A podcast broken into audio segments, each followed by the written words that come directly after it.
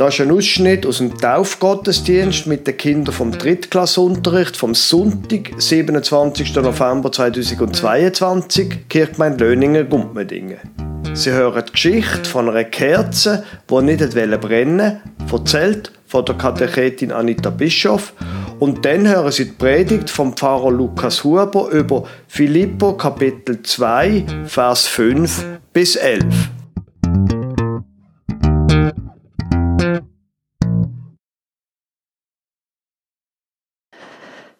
geht nämlich um eine Kerze in dieser Geschichte. Sie heißt Geschichte von dieser Kerze, die nicht brennen hat wollen. Der zehnjährige Kai ist, hat mit seiner Mutter ganz allein in einem kleinen Dorf gewohnt. Und er ist aufgeregt von der Schule heim und gesagt, Mami, Mami, schau mal, was ich heute gefunden habe. Die ist einfach so auf dem Abfall gelegen. Eine grosse, wunderschöne Kerze, schau mal. Und hat gesagt, wow, das hast du super gemacht. Hat sie auch gerade an ein schönes Ort hingestellt und hat sie anzünden. Sie hat das Feuerzeug hingehebt. Die Kerze darf nicht brennt. Sie denkt, das kann ja nicht sein. Es nochmal probiert. Aber die Kerze, die hat wirklich nicht brennt. Darum wollen wir jetzt gerade mal hören, was die Kerze zu sagen hat. Wieso brennt sie denn nicht? Eigentlich müsste sie doch brennen. Also, da, in diesem kleinen Haus, da brenne ich nicht. Ich bin für etwas Größeres bestimmt. Da sehe ich ja nur die Mutter und der Bub. Das ist mir zu wenig. Ich glaube, ich brenne nicht. Die Mutter hat die Kerzen angeschaut und denkt, aber zum Fortwerfen ist sie mir gleich schade. Darum hat sie sie genommen hat sie am nächsten Morgen, am nächsten Tag in die Kirche gebracht und hat dem Pfarrer gesagt, ich habe so eine schöne große Kerze. Willst, willst du die haben? Er hat gesagt, ja, die gefällt mir auch gut, mal, die nehme ich gern. Er hat sie ähm, in der nächsten Zeit war ein Kindergottesdienst, dort hat er sie hingestellt und hat gedacht, ja, da ein Kind sicher mega Freude. Ist mit dem Feuerzeug da hingegangen. Es hat nicht brennt. Einfach nicht brennen hat sie will. Auch wenn er es zwei, dreimal probiert hat, hat sie nicht brennt. Der Pfarrer hat vermutet, dass es in dieser kleinen Kille vielleicht ein bisschen zugig ist und dass sie drum nicht brennen tut. Drum hat er eine andere Kerze angezündet und hat gefunden, aber schade, darum ist es doch. Hat sie am Abend mitgenommen und hat sie einer alten Frau, ist bei einer alten Frau vorbei und hat ihr die Kerze geschenkt, weil sie doch so schön ist. Sie hat sie wieder wollen, die alte Frau hat am Abend auch das 40, also das Zündhölzchen genommen, hat angezündet und die Kerze hat wieder nicht brennt. Hm, was hat erst die Kerze das mal zu sagen? Lassen wir noch mal hin. Die Frau, bei dieser alten Frau soll ich brennen. Ich wunderschöne Kerze. Da, bin ich, da ist ja da ganz allein. Und schau mal, die vielen Falten im Gesicht, die die hat. Und der Rücken ist ganz buckt. Die hat sicher viel müssen schaffen. Ich bin da definitiv am falschen Platz. Ich bin viel zu schön, um da zu brennen. Wenn ich da mein Licht gebe,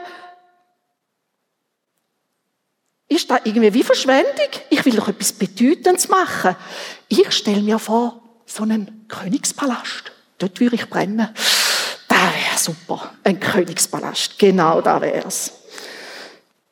Also ist die Kerze, wie sie schon wieder nicht brennt hat, schließlich doch auf dem Abfallhaufen gelandet. Es ist Sonntag und in der Fichille hat man Gottesdienst gefeiert.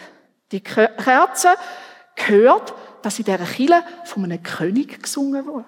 Ein richtiger König, der die Welt sogar erretten will. Oh, denkt sich da die Kerze. Ein König, endlich, so einen richtig bedeutenden, herrlichen König. Bei dem würde ich natürlich furchtbar gern brennen. Endlich kommt mein Leben einen Sinn über, hat die Kerze gedacht. Doch, wo sie weiter zulassen, hört sie, dass der König nicht in einem Palast geboren ist, sondern in einem Stall. Und er ist in eine Krippe geleitet worden. Kerzen anfangen darüber nachdenken.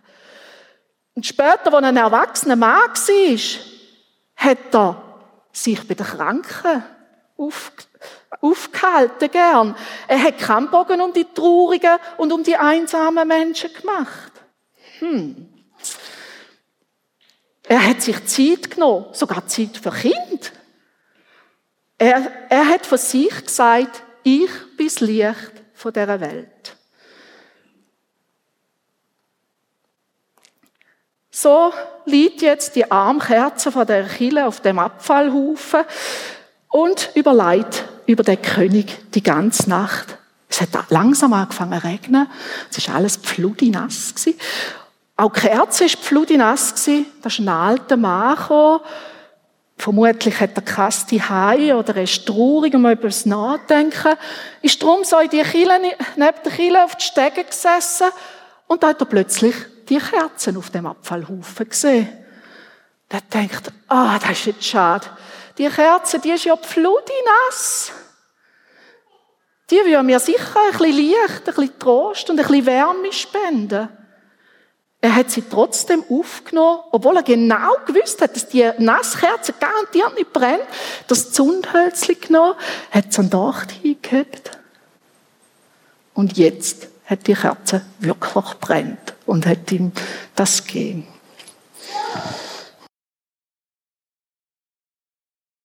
Liebe Gemeinde, im Neuen Testament gibt es einen sehr markanten Text im Philipperbrief.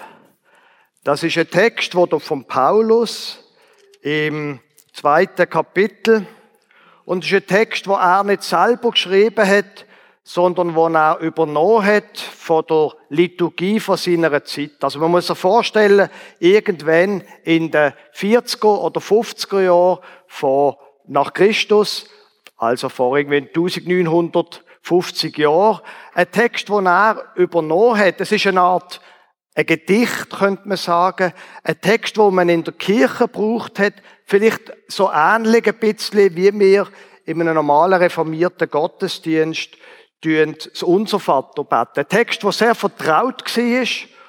Und interessant ist, dass er das Gedicht quasi bringt, in dem Abschnitt vom Philipperbrief, wo er davon redet, wie Menschen in der Gemeinde sollen miteinander umgehen. Also der erste Vers von dem Text, den ich Ihnen vorlese, ist eine Art Einleitung zu dem Christus-Hymnus. Da schrieb der Paulus, seid so unter euch gesinnt, wie es der Gemeinschaft in Christus Jesus entspricht. Er, der in göttlicher Gestalt war, hielt es nicht für einen Raub, Gott gleich zu sein, sondern entäußerte sich selbst und nahm Knechtsgestalt an, ward den Menschen gleich und der Erscheinung nach als Mensch erkannt. Er erniedrigte sich selbst und ward gehorsam bis zum Tode, ja, zum Tode am Kreuz. Darum hat ihn auch Gott erhöht und hat ihm den Namen gegeben, der über alle Namen ist, dass in dem Namen Jesus sich beugen sollen aller derer Knie, die im Himmel und auf Erden und unter der Erde sind. Und alle Zungen bekennen sollen, dass Jesus Christus der Herr ist, zur Ehre Gottes des Vaters. Drei einfache Gedanken dazu. Das ist ein, ein christlicher Text, wo der Paulus hier schreibt. Christentum steht auf dem Boden vom Judentum. Das Judentum wiederum ist in der ganzen Antike die einzige Religion gewesen, nur ein Gott kennt hat. Alle anderen Kulturen, von den Assyrer zu den Babylonier, zu den Perser, Römer, Griechen, die haben immer einen ganzen Himmel voll von Göttern gehabt. Das Judentum hat gesagt, nein, es gibt nur ein Gott. Das Christentum hat da Glauben, die junge Gemeinde hat da Glauben vom Judentum übernommen und hat es noch auf eine ganz spezifische Art erneuert und ergänzt. Nämlich, dass sie gesagt haben, der Messias, wo im Alten Testament in der Bibel vor den Juden verheißen ist, der große Prophet, der ist gekommen, Aber der Prophet ist nicht ein Mensch, sondern Gott selber ist auf die Erde gekommen. Das ist ein unfassbarer Gedanke gewesen, dass Gott selber auf die Welt kommt und zwar nicht so wie die Götter von den Griechen und von den Römern, wo manchmal auch auf die Erde kommen, zum Beispiel zum Frauenjagen oder für sonst komische Sachen, was die Götter alles gemacht haben. Der einzige Gott, der Schöpfer von Himmel und Erde, ist auf die Welt gekommen und er hat sich gebären lassen. Er ist nicht als mächtiger, großer Gott hier angekommen, sondern er ist Mensch geworden. Der Christus-Hymnus sagt das so, er hielt es nicht für einen Raub, Gott gleich zu sein, sondern entäußerte sich selbst und nahm Knechtsgestalt an. Man muss sich das vorstellen. Gott wohnt neun Monate lang in einem Buch von einer jungen Frau. Und er wird dann wie jedes andere Kind geboren. So wie wir heute noch Kinder auf die Welt bringen. Und dann ist er in den ersten Monat völlig hilflos auf die Unterstützung und auf die Nahrung von der Mutter angewiesen. Gott ist ganz groß gesehen und macht sich ganz klein. Das ist Geschichte von Advent. Heute ist der erste Advent, beziehungsweise es ist Geschichte von Weihnachten. Der große Gott macht sich klein. Zweiter Gedanke. Wenn das stimmt, dass sich der große Gott klein macht, dann ist es genau richtig, dass wir kleine Mädchen und Buben taufen. Im größeren Rahmen, über die reformierte Kirche aus, ist ja das immer wieder eine Frage, soll man eigentlich überhaupt Kinder taufen? Ich meine, Luana schläft jetzt. Hat sie überhaupt etwas gemerkt? Die, die, das, was hier von Gott geredet hat, die versteht doch gar nichts davon. Die müsste doch eigentlich zuerst groß werden und sich dann für den Gott entscheiden und dann so argumentieren manche Kirchen, man soll nur Erwachsene taufen, die selber können entscheiden Aber wenn das stimmt, was in dem Christus-Hymnus gesagt wird, dass sich der große Gott klein gemacht hat, dann ist es nur folgerichtig, dass wir die Kleinen gern haben. Dass wir sie willkommen heißen. Dass sie da bei Gott geliebt sind, dass wir ihnen das zusprechen, das Sagen zusprechen. Und dass wir nicht sagen, du bist aber noch zu klein für Gott, für das Sagen, zum Gott gehören. Nein. Wenn der große Gott klein wird, dann gehören auch die Kleinen zu dem großen Gott. Drum taufen wir Kinder. Natürlich muss mit der Luana noch viel passieren, ist überhaupt keine Frage. Und natürlich hoffen wir alle, dass sie mal eine starke junge Frau und dann eine erwachsene Frau wird, die kann sagen, doch, ich will zu dem Gott gehören. Aber unsere Aufgabe ist es, zu den Kleinen zu schauen. Und noch ein dritter Gedanke. Der Rahmen von dem Text, ich habe es vorher gesagt, wo da hier zitiert ist, dass der Paulus da in dem zweiten Kapitel vom Philipperbrief darüber redet, wie man in der Gemeinde soll miteinander umgehen. Und da hm, wäre dann wieder die Tendenz zum Kleinen. Wir sollen einander ehren. Wir sollen uns selber nicht größer machen, sondern wir sollen andere dienen. Es heißt da im Vers vorne dran, tut nichts aus Eigennutz oder um eitler Ehre willen, sondern in Demut achte einer den anderen höher als sich selbst und ein jeder sehe nicht auf das Seine, sondern auf das, was dem anderen dient.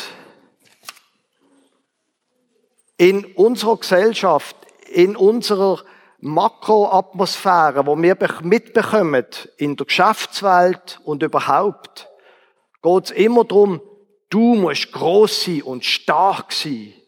Du musst ein erfolgreicher Mensch sein, denn bist du jemand. Und die von Ihnen, die so ein mit, der, mit den sozialen Medien zu tun haben, haben das wahrscheinlich mitbekommen, dass der Elon Musk Twitter übernommen hat, der Kurznachrichtendienst. Und als erstes hat er 7000 Leute entlassen. Und nachher hat er gesagt, nur noch die dürfen hier arbeiten, die Hardcore-Twitter-Leute sind und 80 Stunden oder so arbeiten und ich will von jedem Einzelnen euren besten Computercode sehen und dann dürft ihr bleiben oder nicht. Und der Paulus würde sagen, Moment rasch. Eigentlich, wenn das stimmt, dass der große Gott sich klein gemacht hat, dann sollen nicht mehr probieren groß sein und nur große und tolle Menschen um uns scharen, sondern dann hat die Tendenz zum Kleinen, uns etwas zu sagen, wie wir miteinander umgehen. Dass nicht ich mehr offen spiele und sage, was ich für ein Tolle bin, sondern dass ich für andere schaue und zu ihnen Sorge trage. Das ist die Art, wie wir als Menschen miteinander sollen umgehen. Wenn das wahr ist, was da von Advent und Weihnachten passiert ist, dass sich der große Gott klein macht. Drei Gedanken. Und der vierte hatte ich auch noch. Wenn das alles stimmt mit Gott, dass er auf die Welt gekommen ist und dass wir zu ihm können zählen, weil er uns lieb hat, dann glaube ich, ist es wie vorher in der Geschichte, wo Anita Bischof erzählt hat, dass die Ausrichtung, dass Gott, der große Gott, bei mir kleinen Menschen lebt, dass mir der Gedanke entzündet, dass der Gedanke macht, dass ich meine Fähigkeiten, meine Wärme, mein Licht kann weitergehen. Ich muss das nicht aus mir selber machen sondern ich lasse mich anzünden von seiner Liebe zu mir und das Licht und die Liebe gebe ich dann weiter. Amen.